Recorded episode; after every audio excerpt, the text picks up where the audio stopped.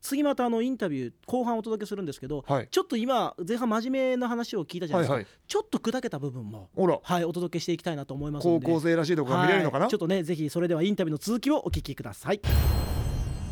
ここからは徹底解剖と題して、えーこのラジオを聞いているバスケ好きの方々にどうすれば瀬川選手のようなプレーヤーになれるのか、えーヒントとなるような質問を見つけて、えー瀬川選手を深掘り、えーしていきたいなと思いますちょっとあの質問をいくつか用意して、はいちょっと若干砕けたものもあるんですけど、はいあのふざけてもらっても全然大丈夫わかりでましす、たはい、じゃあいきますね、えー好きな食べ物はまあ、僕オムライスは好きですねうわいいギャップだななん か嫌いな食べ物ありますかトマトですねいいなちょっと初めて今日高校生 らしい一面がでもオムライス好きでしょはいケチャップは大丈あケチャップは大好きです夫あケチャップはいけるけどこれいるんですよねケチャップいけるけどトマト無理みたいな、はいトマトとかもうそのザ野菜みたいな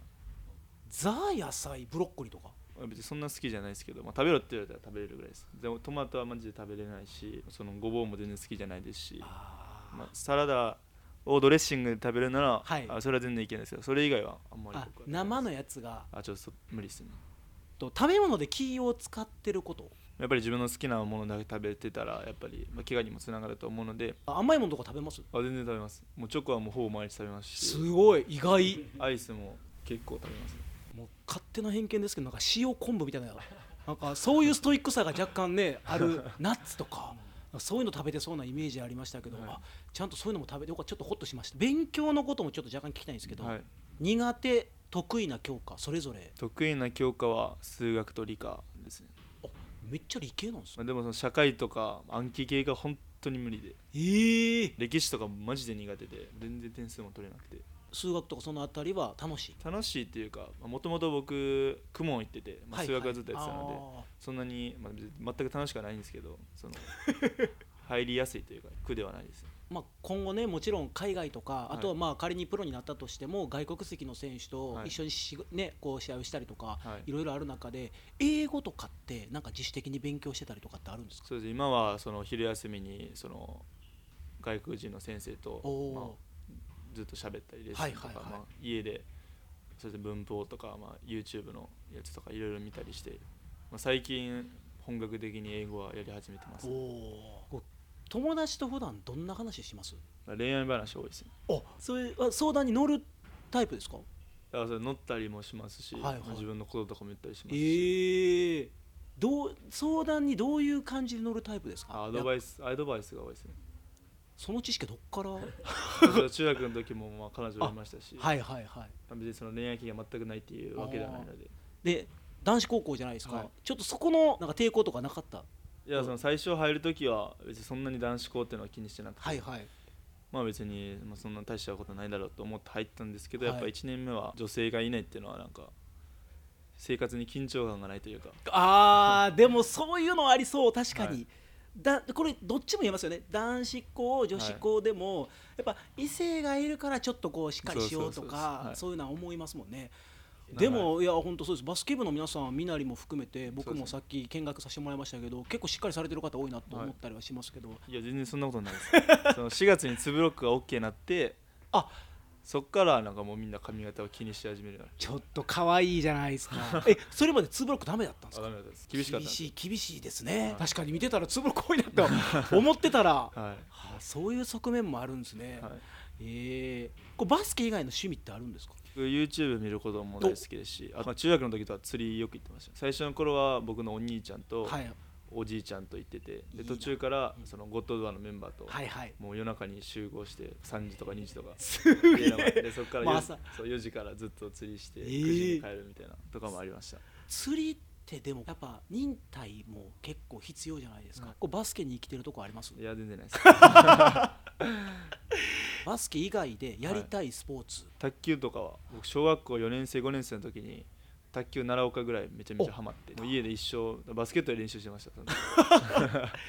YouTube、まあ、さっきちょっと見るっておっしゃってましたけど、はどんな YouTube 見るんですかコムドットとかおレイクレさんとかはいいやはめちゃめちゃ見ますね僕はなんていうんですかね1個の何一個の動画を何回も見る何十回も見るんですよおでーみんなみんなはそのいや何回そんな何回も見て面白いみたいな言われるんですけどもうその気に入った動画はマジで何十回もなんか会いたい芸能人有名人とかいます出口夏樹さんです出口夏樹知さらないんですか知らないそのめちゃめちゃ可愛くてもう今人気出てるんですよ僕もそこの中のファンの一人ですすごいでもねこれからねいろいろやっていったらもしかしたらはい共演とかね、はいインタビューに来てくれたりとかねそういうのあったりしたらいやめちゃめちゃテンション飛び跳ねると思います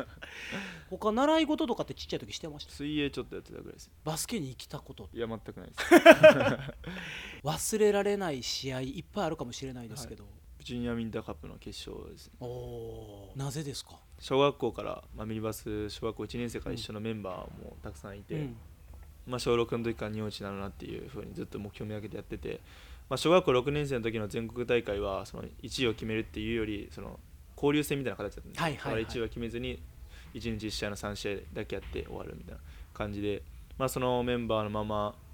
そうですね中学校に上がってですけどその全中で、まあ、優勝するぞっていうふうに言ってたんですけどその、まあ、コロナの関係であの4校優勝になったんですよ。おーまあ、それもやもやするじゃないですか、そうですね一番うじゃないん、でその,、まあ、そのままメンバーがゴッドドアに移動して、うん、で次こそ絶対日本一日本一取るぞっていうふうに言っててでそこでやっと実ったのでもう本当に何ていうんですかねもう安心と言いますかそっかもう込められた思いが多分人とは全然違うあかったのでいやーだからコロナでねいろんなやっぱり制限影響がある中で、はいでもやっぱそこで結果をちゃんと残してねそこを達成できたっていうところはねほんとすごいことだなと思いますけど最後はですね再び番組メインの河村さんからの質問に答えていただきたいと思います河村さんからの質問は来シーズン高校生活最後の1年になりますどんな1年にしたいかリアルな目標テーマを教えてくださいということなんですが瀬川選手、い、かがでしょう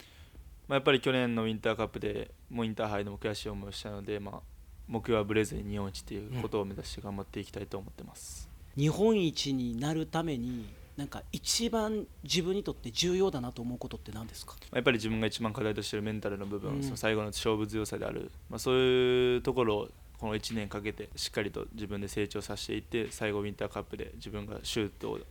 決めきって優勝したいなと思ってます、ありがとうございました。河村さん、大丈夫でしょうか。はい、ということで、今日はですね、東山高校のえー瀬川選手にインタビューをしていきました。えー本当にありがとうございましありた。がとうございましたどうでしたか、改めて。まず一つだけはい。私父親の立場としてはい忠告しよう、お、野菜を食べなさい野菜を食べな さい。やっぱりね、野菜は大事ですから。野でも菜はね体を作っていくためにもね必要な要素がたくさん入ってますから、はいその辺はあのバスケットボールな部分じゃなくて一人の、あのー高みを目指す人間としてもあの一つ克服してほしいポイントだななんて感じで聞いてましたねただやっぱ全体的に聞いてもやっぱ高校生でしたねそうですねなんかあの後半はね特にこう高校生らしい一面なんかもね、えー覗かせてましたけれどもあと英語も勉強されてるってねお話もあってで瀬川選手今回 NBA のオールスターウィークエンド中にインディアナポリスで開催される BWB グローバルキャンプの参加選手にも選ばれたということで世界への挑戦権を獲得した瀬川選手からまだまだ目が離せないというところでぜひ、えー皆さんも注目いただければと思います。瀬川選手ありがとうございました